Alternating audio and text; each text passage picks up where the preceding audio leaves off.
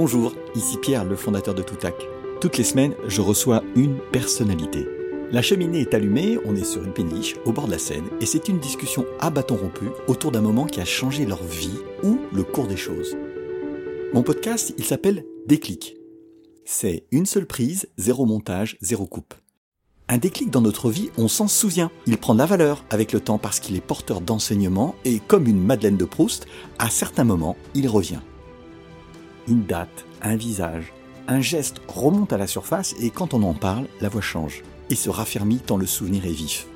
Alors, dans le désordre, vous entendrez parler de vaches, de rupture de négo, d'araignées rouges et de bien d'autres choses.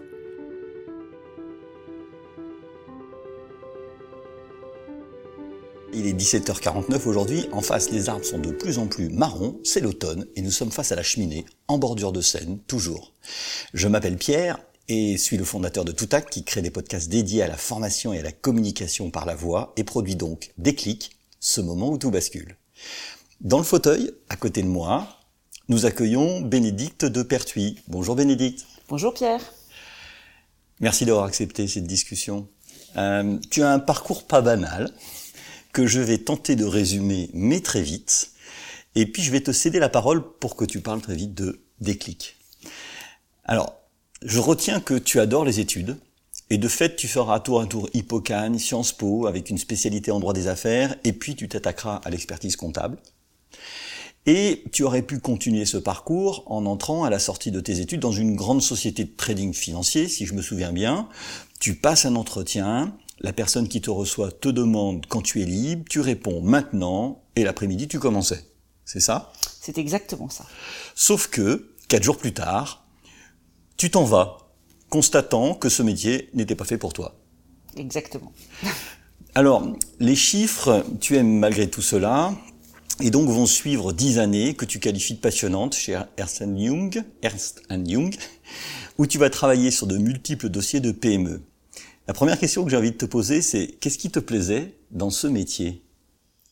Alors, avant tout, je crois que ce que j'ai aimé en choisissant de rentrer euh, dans un cabinet anglo-saxon de, conseil et d'audit, c'est de, ça permettait de ne pas se spécialiser. Euh, cette expérience euh, rapide dans une société de, de trader euh, m'avait juste fait comprendre que quand on choisit un métier, on risque de devenir vite très spécialisé et d'y passer toute sa vie.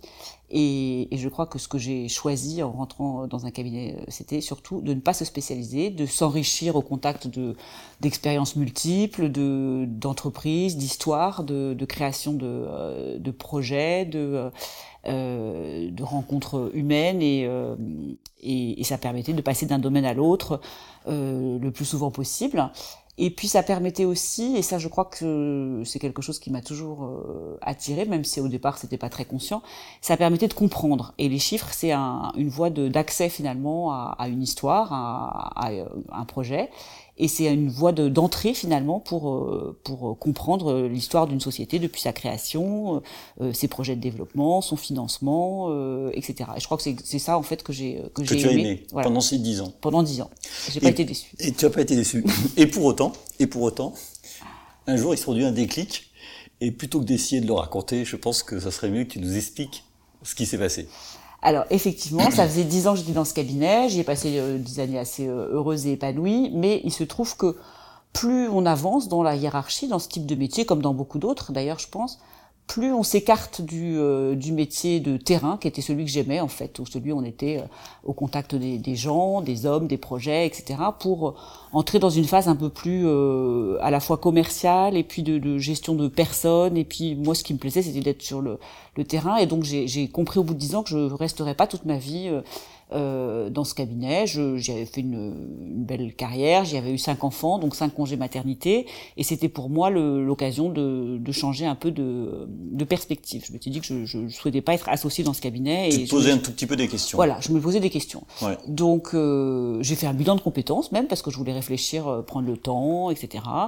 J'ai tiré un trait sur euh, cette vie en me disant je vais aller jusqu'au bout, je vais même passer le, le diplôme d'expertise comptable qui est long, j'avais pas eu le temps de faire mon mémoire, etc. Donc c'était une démarche voulu et, euh, et, et, raisonné, raisonnable aussi sûrement parce que euh, voilà.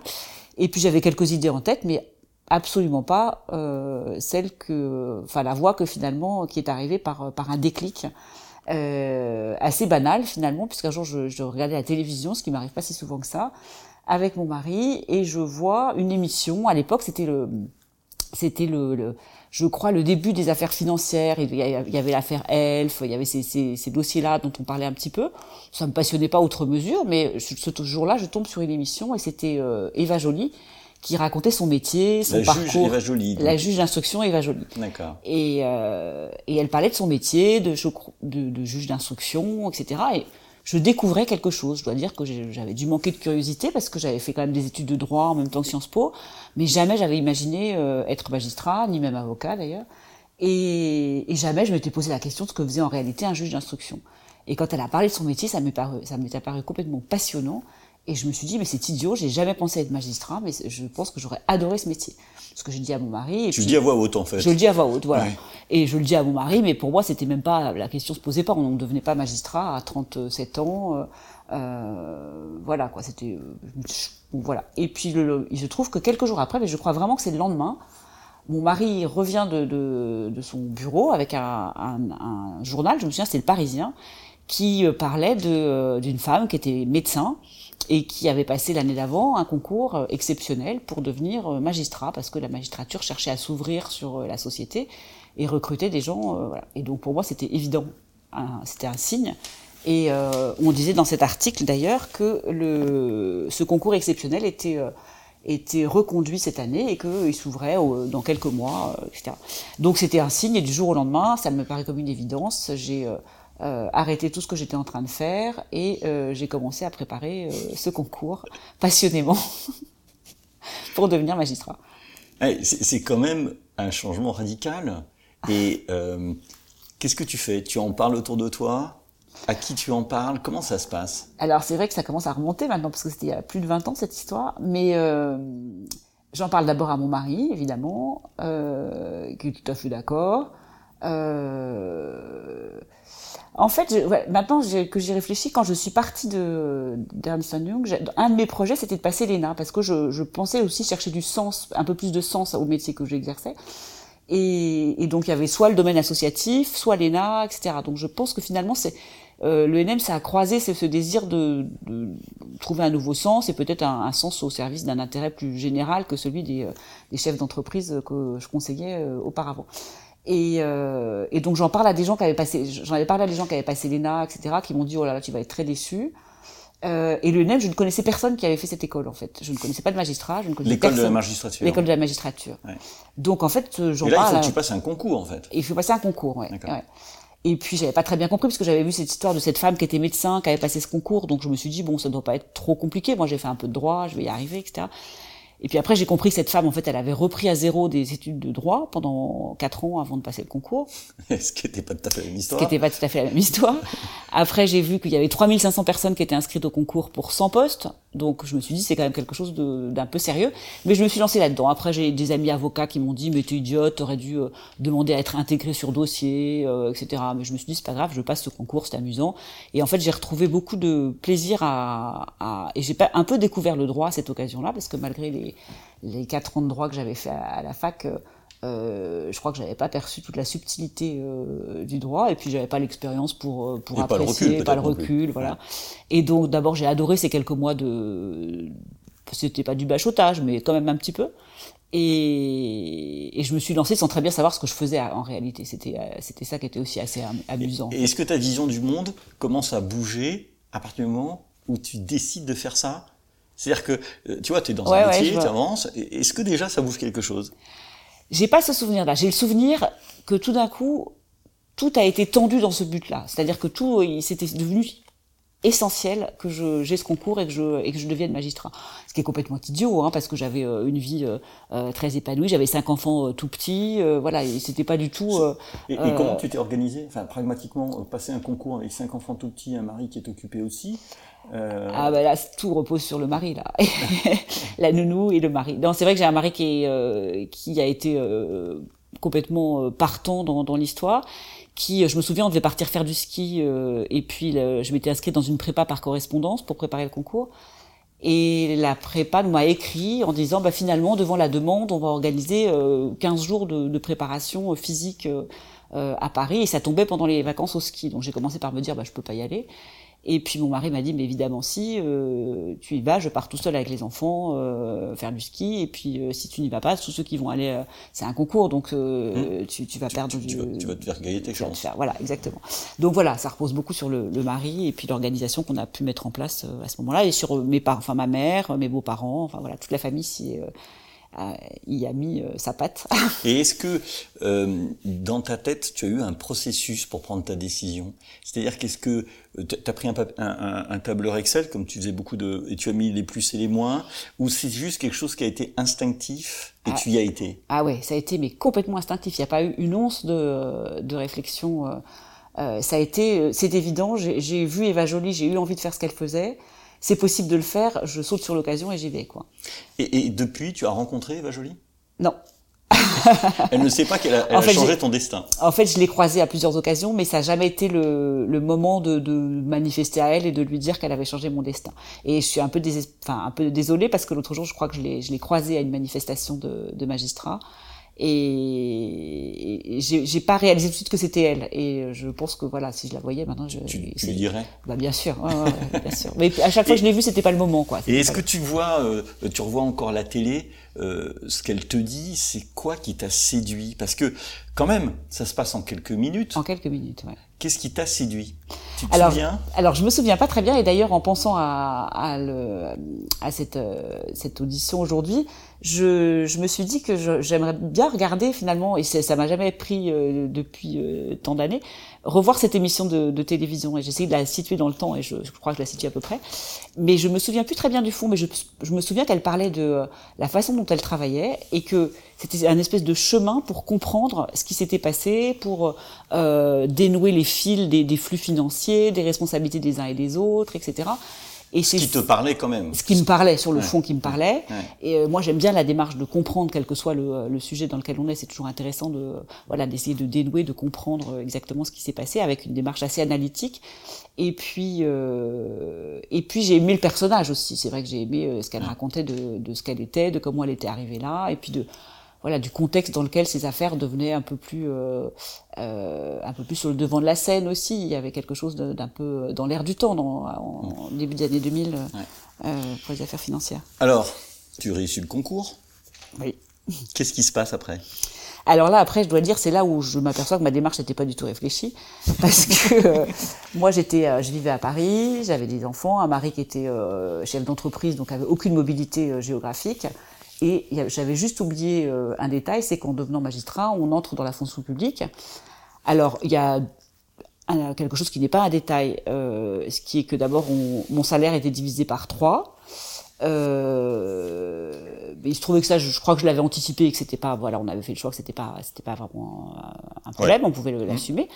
Mais surtout, en fait, ce que j'avais pas du tout euh, envisagé, c'est qu'on devient, donc on rentre dans la fonction publique et que on c'est pas parce qu'on habite à Paris et qu'on est plutôt spécialisé en matière financière qu'on va tout de suite euh, devenir euh, juge euh, à Paris au pôle financier. Alors qu'est-ce que tu deviens? Alors je deviens, je choisis un poste en fait sur une liste de postes en fonction de mon rang de sortie.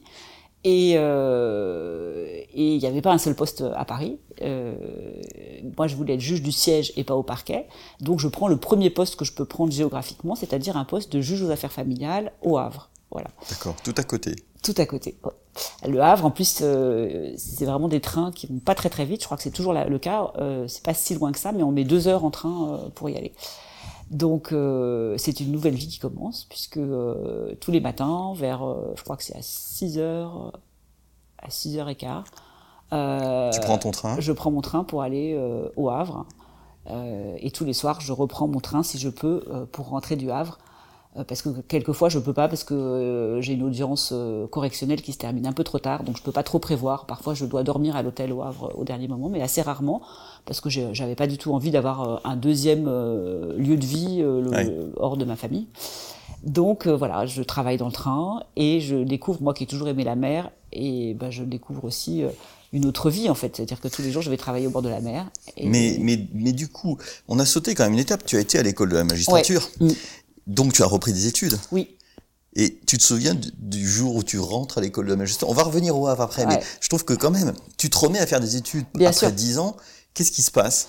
Alors, en fait, euh, les études, elles sont euh, déjà avant. C'est quand les, je, je, me souviens surtout de quand j'ai préparé le concours, parce que là, je me suis inscrite à cette prépa là, et on a des, des d'abord, on doit travailler, euh, alors que dans la vie professionnelle, je travaillais que sur ordinateur, comme tout le monde en fait.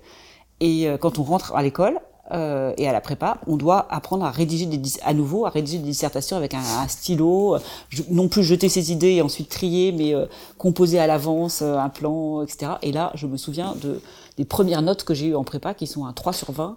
Euh, Pour une bonne élève, c'était pas bien. Alors, je n'étais pas forcément une excellente élève, mais euh, c'est vrai que ça, ça, ça, ça, vexe un petit peu. On se dit, mais je ne sais plus rien faire, en fait, en matière de... Euh, voilà. Et puis, ça revient assez vite, donc ça, c'est assez rassurant. On retrouve un peu ses réflexes, et puis, euh, voilà. Et du coup, quand on va à l'école, bon, ça c'est surtout pour le concours. Et là, c'est vrai que euh, on est un peu perdu au début, puis on retrouve ses, réflexes et puis ses capacités de réflexion sur des sujets qui sont plus théoriques que ceux qu'on a l'habitude de, traiter et tout ça.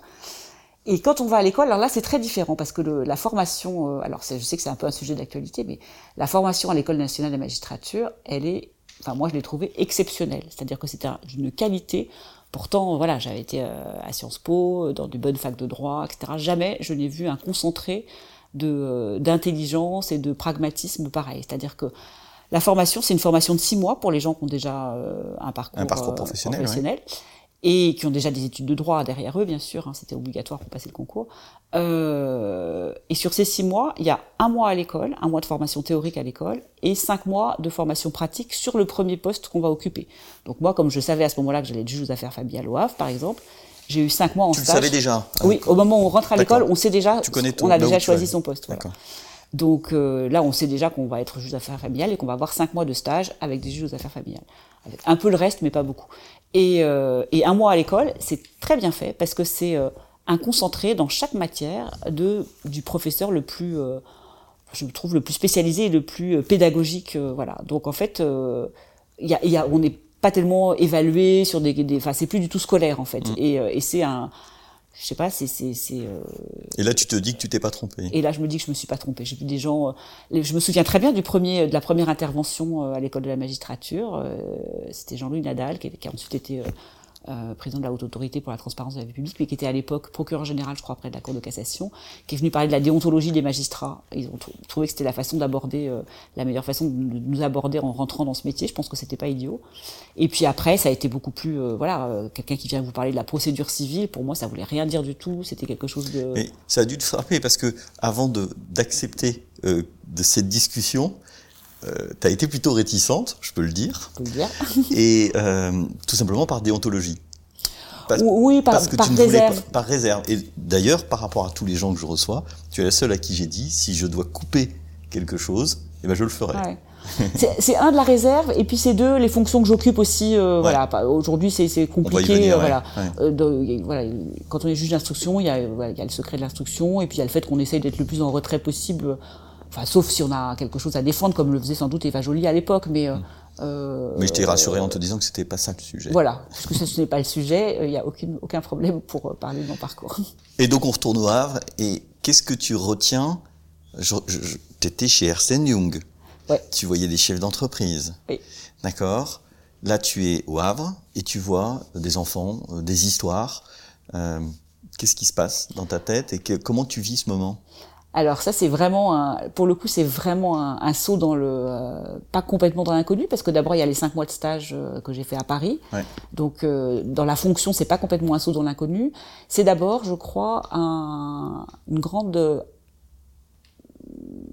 il y a vraiment beaucoup de doutes déjà. En, le jour où on enfile sa robe pour la première fois et on se dit je suis juge on se demande si on n'est pas un peu un imposteur. C'est euh, voilà il, il faut d'abord euh, moi, j'ai eu peur de ne pas être légitime à être juge d'affaires familiales en me disant mais j'ai une formation très très très rapide, euh, je suis pas vraiment un juge, euh, ils vont le voir tout de suite. C'est un peu ça. Et puis après, ben, très vite on est on est confronté. en fait, être juge d'affaires familiales et être juge tout court. J'aime beaucoup cette phrase d'un haut magistrat, Pierre Drey, je crois, qui disait juger, c'est savoir savoir ou aimer écouter. Euh, essayer de comprendre et vouloir décider. Et en fait, voilà, c'est pas plus compliqué que ça. Et surtout pour les affaires familiales, c'est on rencontre des gens, euh, on les écoute, on essaye de comprendre, et puis dans l'intérêt de l'enfant en général, parce que c'est le fil Mm. conducteur et il est fixé par, euh, par le code, euh, le code civil en fait. Euh, on prend une décision pour des gens qui sont pas euh, en état de la prendre tout seuls, parce qu'il y a des tas de gens qui les prennent tout seuls pour. Et est-ce qu'à ce moment-là, je t'ai déjà posé la question, est-ce que ta vision du monde commence à changer Ah oui, oui. Et qu'est-ce, qu'elle, ça- qu'est-ce que ça t'apporte? Qu'est-ce que tu, qu'est-ce qui se transforme? Il y a beaucoup de choses qui se transforment. Euh, en étant d'abord euh, au Havre avec des gens. Il y a quelque chose de tout bête, mais euh, à Paris, quand on est juste affaires familiales à Paris, comme j'avais pu l'être en stage, il y a beaucoup de people, il y a beaucoup d'argent, il y a beaucoup de gens qui se qui se disputent, qui s'arrachent, qui se détruisent pour des questions de d'argent, de euh, qui sont prêts. On peut voir des choses horribles, qui sont prêts à, à manipuler les enfants, euh, à instrumentaliser les enfants pour régler leurs problèmes de couple, etc. Et j'étais très frappée par euh, le, la forme d'intelligence humaine euh, des gens plus simples, parce que c'est vrai qu'au Havre, les gens sont beaucoup plus simples. Que Mm. je, je découvre aussi le, le revenu, parce que quand on est juste affaires familiales, on rentre beaucoup dans les, dans les questions matérielles, financières, etc. Et c'est une C'est région des histoires de pension Bien sûr, histoires de pension, de droits de visite, euh, etc. Et il y avait beaucoup de gens pour qui euh, la vie sur le plan matériel était très compliquée. C'est-à-dire que quand il y en avait un qui travaillait, c'était bien. Euh, quand on faisait le décompte de ce qui restait aux gens pour vivre une fois qu'ils avaient payé leur loyer, euh, c'était euh, parfois euh, très très euh, euh, très impressionnant. Et c'est des gens qui toujours se dé... enfin qui toujours, il y a évidemment, faut pas caricaturer non plus, mais qui la plupart du temps se débrouillaient pour euh, toujours raisonner dans l'intérêt de l'enfant, euh, essayer de. euh, parfois ils n'avaient pas de voiture, ils habitaient loin, c'était beaucoup plus compliqué qu'à Paris finalement, mais ils trouvaient toujours des solutions pour que l'enfant, euh, euh, que le père exerce son droit de visite chez une sœur, une belle-sœur, une, euh, une belle-mère, euh, etc. Et j'étais très frappée en fait par cette euh, cette espèce de d'humanité, et de, de, de simplicité euh, euh, beaucoup plus euh, bienveillante finalement Et, que ce et que ça a changé quand tu rentres à Paris, tous les soirs. Euh, la manière dont, je sais pas, dont tu as élevé tes enfants, dont tu as. Ouais, alors élever, je sais pas, élever mes enfants, je sais pas, mais c'est vrai que tout simplement la manière dont, euh, je sais pas, quand je faisais mon chariot de course à Carrefour, je pouvais pas m'empêcher de me dire, mais en fait, ça c'est le, euh, C'est le revenu mensuel c'est le revenu mensuel d'une famille euh, de, de quatre enfants. Bon, après, on, ça change pas forcément grand chose pour autant, mais euh, voilà, dans sa dans sa vie personnelle, bah, on fait moins d'histoires, je pense, en couple. Euh, parce qu'on voit toute la journée des histoires épouvantables de, de Mm. gens qui se déchirent, etc. Donc, euh, euh, on mesure aussi la chance qu'on a euh, souvent. Et dans la façon dont on élève ses enfants, bah forcément, plus ou moins consciemment, ça change. euh, Et qu'est-ce que tu as aimé? Est-ce que est-ce qu'il y a des choses de ce métier-là Tu dis ouais, c'est vraiment. Je reviens au moment d'Eva Jolie, quoi. Euh, est-ce qu'il y a des, des, des moments dans, dans dans ton métier à ce moment-là de de, de magistrat euh, aux affaires des familles, aux affaires familiales, pardon. Il y a des choses que tu aimes particulièrement, et puis il y a d'autres où tu te dis, euh, bah t'aimes pas trop. En fait, j'ai tout aimé parce qu'en fait, l'idée c'est que on écoute les gens. Parfois, on est content quand ils vous disent que ils, ils sortent de, de votre bureau en disant qu'ils sont contents parce qu'ils ont pu parler, alors qu'en fait, entre eux, ils n'arrivaient plus à se parler. Et bon, on n'est pas psy quand on est juge, mais on est quand même un peu là pour. C'est le grand principe du. Tu peux m'expliquer parce que je n'ai jamais été dans un bureau d'un juge d'instruction. Euh, c'est dans une salle, les gens sont assis, ils se parlent. Comment Alors, un juge aux affaires familiales, par affaires exemple, comme, au, oui. comme au Havre, euh, c'est celui qui va donc s'occuper des divorces, mais aussi des, pour les gens qui sont pas mariés, de, de l'histoire de garde d'enfants, de Mm. De visite, de pension alimentaire, etc. Et ça se passe euh, concrètement dans un bureau d'un juge, effectivement. Il y a, il y a les deux. euh, Donc c'est très proche. C'est assez proche. Alors il y a des avocats qui parfois euh, euh, mettent un peu de, de distance dans tout ça, et parfois il faut mettre un peu de distance. Mais c'est aussi un endroit où les gens vont se retrouver. Souvent ils se sont pas parlé depuis longtemps, et ils se retrouvent autour de l'organisation de, de, la, de la vie future, euh, un peu la leur, mais surtout celle de leurs enfants en général. Donc euh, c'est un moment important quand même. Donc euh, euh, quel que soit le, le sujet dont on est euh, saisi, euh, c'est important d'essayer de, de chercher avec eux une solution, de leur montrer qu'ils sont entendus parce qu'ils sont dans un moment de fragilité, de souffrance. Et moi, je pensais pas du tout un jour exercer ce métier-là. C'était pas du tout. euh, Mais en fait, j'ai trouvé ça très intéressant et euh, et puis très enrichissant en fait parce qu'on apprend des tas de choses sur la façon dont les gens vivent, dans, dont, même sur le Havre. Moi, je connaissais pas des, des tas de métiers, les, les types qui euh, euh, qui sont des capitaines qui vont juste conduire les bateaux pour les rentrer dans les ports, Les pilotes. de- les pilotes, les histoires Ouais. des dockers, les histoires de. Moi, j'adore découvrir toutes ces histoires. C'est c'est euh, super intéressant. Et pour autant, tu arrêtes de, de faire l'aller-retour au Havre un jour? Oui, parce que ça, c'est un petit peu fatigant quand même. Et donc, qui- qui- aujourd'hui, tu es où? Et, et Donc, quel est ton euh, métier? Voilà, donc assez rapidement en fait. Hein. Le Havre, ça n'a duré que deux ans, et après j'ai exercé plusieurs métiers. En fait, euh, la, la, magistrature, c'est plein de métiers différents. Il y a rien, ça n'a rien à voir entre être juge d'affaires affaires familiales, euh, euh, juge des enfants, juge d'instruction, président de cour d'assises. Enfin, il y a plein de métiers différents. Euh, et donc moi, j'en ai exercé quelques-uns, mais pas tant que ça. Et assez rapidement, je me suis retrouvée à Paris. dans une chambre des affaires financières, qui jugeait les affaires financières. Après, je l'ai présidée pendant plusieurs années, jusqu'à il y a deux ans. Quand tu dis que tu présides, ça veut dire que c'est au moment du, du procès. jugement, voilà, au moment, du, procès. Voilà, exactement. Donc ça, c'était la chambre qui jugeait les affaires financières. Je me rends compte combien on, on, connaît, peu, les choses. ça, c'est vrai. c'est pour ça que je te demande de préciser, parce que comme je ne comprends pas, je pense que d'autres personnes ne comprendront pas. Oui, c'est vrai. Et moi, j'étais un peu pareil, je dois dire, euh, avant d'exercer ce métier. En fait, il y a plusieurs phases. Il y a la phase d'instruction, de, où on mm. prépare le dossier pour qu'il soit en état d'être jugé, par exemple, devant la cour d'assises, quand c'est un crime. Euh, ou devant un tribunal correctionnel quand c'est un délit. Et, après, il y a la phase de jugement. Et après, il y a d'autres fonctions, mais la phase de jugement, c'est en général trois juges devant un tribunal correctionnel, un président et deux assesseurs, qui vont juger une affaire qui est prête à être jugée. Et, et, donc ça, j'ai présidé cette chambre-là pendant plusieurs années avec les affaires qui étaient euh, euh, qui venaient du parquet national financier ou du parquet de Paris, mais des affaires financières. Et puis depuis deux ans, je suis juge d'instruction euh, au pôle financier de Paris. Voilà.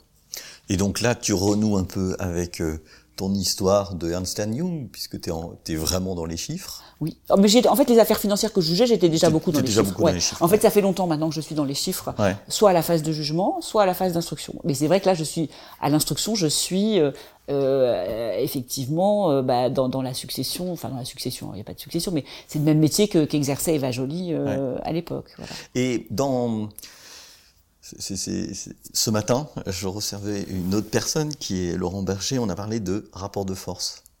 Et est-ce que dans ton métier aujourd'hui, il y a les avocats, il y a euh, la personne que tu reçois, qui, qui, peut être ou pas inculpée, enfin en tout cas qui, qui que tu examines, il y a toi-même, comme, il y a un jeu qui s'exerce entre vous? Oh oui, oh oui. La justice est pleine de, de et puis, codes. Il peut y avoir les médias aussi. Bien sûr. Ouais, ouais. Ouais, oui, et puis la justice est vraiment pleine de, de traditions. Euh, de codes et puis parce qu'il faut qu'il y en ait aussi parce que peut-être qu'il y en a qui sont pas euh, qui sont qui ont plus tellement leur raison d'être mais en tout cas euh, c'est très codé tout ça quand on va dans une salle d'audience je, je, vous invite tous à y aller parce que c'est quelque chose de très intéressant on, on s'aperçoit qu'il y, y, a un véritable alors un jeu pas forcément, mais en tout cas une, une, euh, il y a une vraie théâtralité dans une salle d'audience. Et il y a un rapport de force avec les avocats qui est au départ, en tout cas moi les premières fois où j'ai présidé des, des, des, dossiers un peu euh, médiatiques, avec parfois on arrive dans une salle, c'est bondé d'avocats, de, d'anciens ministres, enfin les prévenus sont des anciens ministres ou des euh, en tout cas des personnes euh, connues, intelligentes. Euh, en général, c'est tous des hommes. le tribunal est composé de femmes. vous êtes trois, ils ont chacun cinq avocats ou dix avocats. Ça, ça, ça, met la pression. Alors, je ne sais pas si on peut parler de pression, mais en tout cas, oui, c'est un peu intimidant au départ. C'est intimidant, pardon. C'est un peu intimidant au départ. Et après, bah, la seule réponse qu'on peut avoir face à ça, c'est euh, bah, c'est la compétence en fait. Faut, faut essayer de connaître le dossier, faut essayer de euh, d'écouter les uns et les autres, euh, voilà, euh, de pas se laisser intimider non plus. Donc c'est compliqué. Parfois on a peur d'être un peu intimidé par euh, les uns ou par les autres. Bon en fait, euh, on apprend avec, assez vite. Avec le métier, tu. Ouais, on apprend assez vite à pas l'être. Euh, et puis il faut rester. En fait, on n'est pas non plus, on fait pas n'importe quoi. Finalement, on est quand même toujours guidé par un dossier. Quand on préside une audience, il y a une seule question qui nous intéresse, c'est à la fin, je vais devoir décider est-ce que cette personne est coupable de ces faits-là pour lesquels euh, il est renvoyé devant le tribunal, et s'il est coupable, quelle peine est-ce que je vais prononcer? Donc on a quand même un guide. On n'est pas euh, jeté dans la nature. Mais c'est bien sûr, il y a des, il y a des rapports euh, très très particulier qui s'instaure et avec les prévenus et avec les avocats et avec le parquet et chacun a son rôle et doit rester. Et avec la police aussi? Alors là, tu n'as pas de police ou, ou, ou, alors à l'audience non, il n'y a plus la police, mais, maintenant, quand je suis juge d'instruction, oui, maintenant oui, il y a des services d'enquête. Des services d'enquête. Ouais, il y a des policiers, des, des services de, police ou de gendarmerie, des services très spécialisés en matière financière, avec qui il faut aussi, euh, euh, bah, qui, avec qui on travaille parce qu'on leur délègue finalement toute une partie des investigations. Donc on a beaucoup de rapports avec, euh, avec le, travail du juge d'instruction, c'est effectivement beaucoup de rapports aussi avec les, les services d'enquête en France et puis avec les, euh, nos homologues euh, dans d'autres pays, puisqu'il y a beaucoup d'investigations qui se font en coopération euh, internationale. Donc il y a aussi voilà essayer de trouver des interlocuteurs à l'étranger et puis de, leur donner envie de coopérer parce que sinon on fait pas grand chose dans les dossiers. Seul on fait pas. C'est un, Seul, on travail- fait rien. c'est un travail de coopération permanent. Alors, on peut toujours essayer, mais c'est beaucoup plus long, beaucoup, beaucoup, beaucoup plus compliqué, quoi. C'est vrai que euh, on a toujours besoin des autres. Je crois que c'est la grande règle. Et, et de tous les métiers que, que tu as exercés, donc parce qu'il y a plusieurs métiers, si, si j'ai bien compris, euh, après avoir euh, quitté ton, ton métier d'audit au sens, euh, au sens large, finalement, quel est celui qui, qui te laisse euh, les, les meilleurs moments, si, si je peux... Est-ce que, ou tu en as pas parce que tu aimes tout ce que tu as fait? J'aime pratiquement tout ce que j'ai fait, je crois. Mais c'est vrai que euh, euh, c'est compliqué de dire les meilleurs moments, en fait, parce que tout correspond. Tout... On peut pas dire ça? On n'a pas le droit de dire que c'est un bon moment dans ton métier Ah quand si, même? si, si, si, si, parce qu'en fait, bon, je sais pas si c'est bon, c'est pas... On peut pas y relier ça effectivement à un plaisir. Il n'y a pas un plaisir à juger les gens ou un plaisir, mais il y a, il y a une...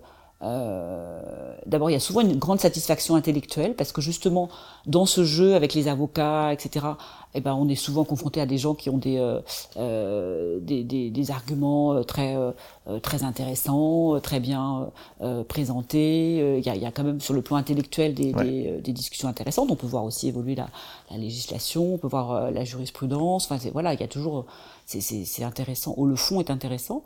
Et puis, euh, et puis, et puis, euh, il, y a, il se passe toujours quelque chose euh, à l'audience pendant un interrogatoire. Alors parfois, il y en a qui sont plus intéressants que d'autres, bien sûr, Mm, mais, euh, mm. mais euh, il y a beaucoup de moments intéressants. Donc ce déclic de, de voir la juge Eva Joly euh, qui a changé ta vie, tu te dis que tu ne regrettes pas du tout. quand on Non, pas du tout, pas du tout. Non, non, je le regrette pas. Jamais. Bah écoute, je voulais te poser une dernière question, euh, qui est euh, si tu voulais euh, voir quelqu'un assis à ta place pour pouvoir l'écouter euh, à un autre moment dans des clics, tu penserais à qui? Qui c'est que tu me recommanderais? Bah, je pense que ça tombe un peu sous le sens finalement. Je crois que c'est Eva Joly. C'est Eva Joly. Ça va peut-être être pas simple pour moi de la En tout cas, euh, bah merci beaucoup Bénédicte d'avoir passé ce, ce moment-là. Et puis, un euh, plaisir. bonne continuation. Voilà, cet épisode de Déclic produit par Toutac Pro est terminé. Si vous en êtes là et que vous l'avez aimé, laissez des commentaires et une notation sur votre plateforme d'écoute préférée ou laissez-moi un commentaire sur LinkedIn. Je me ferai un plaisir de vous répondre. Rendez-vous toutes les semaines pour un nouveau déclic. À bientôt.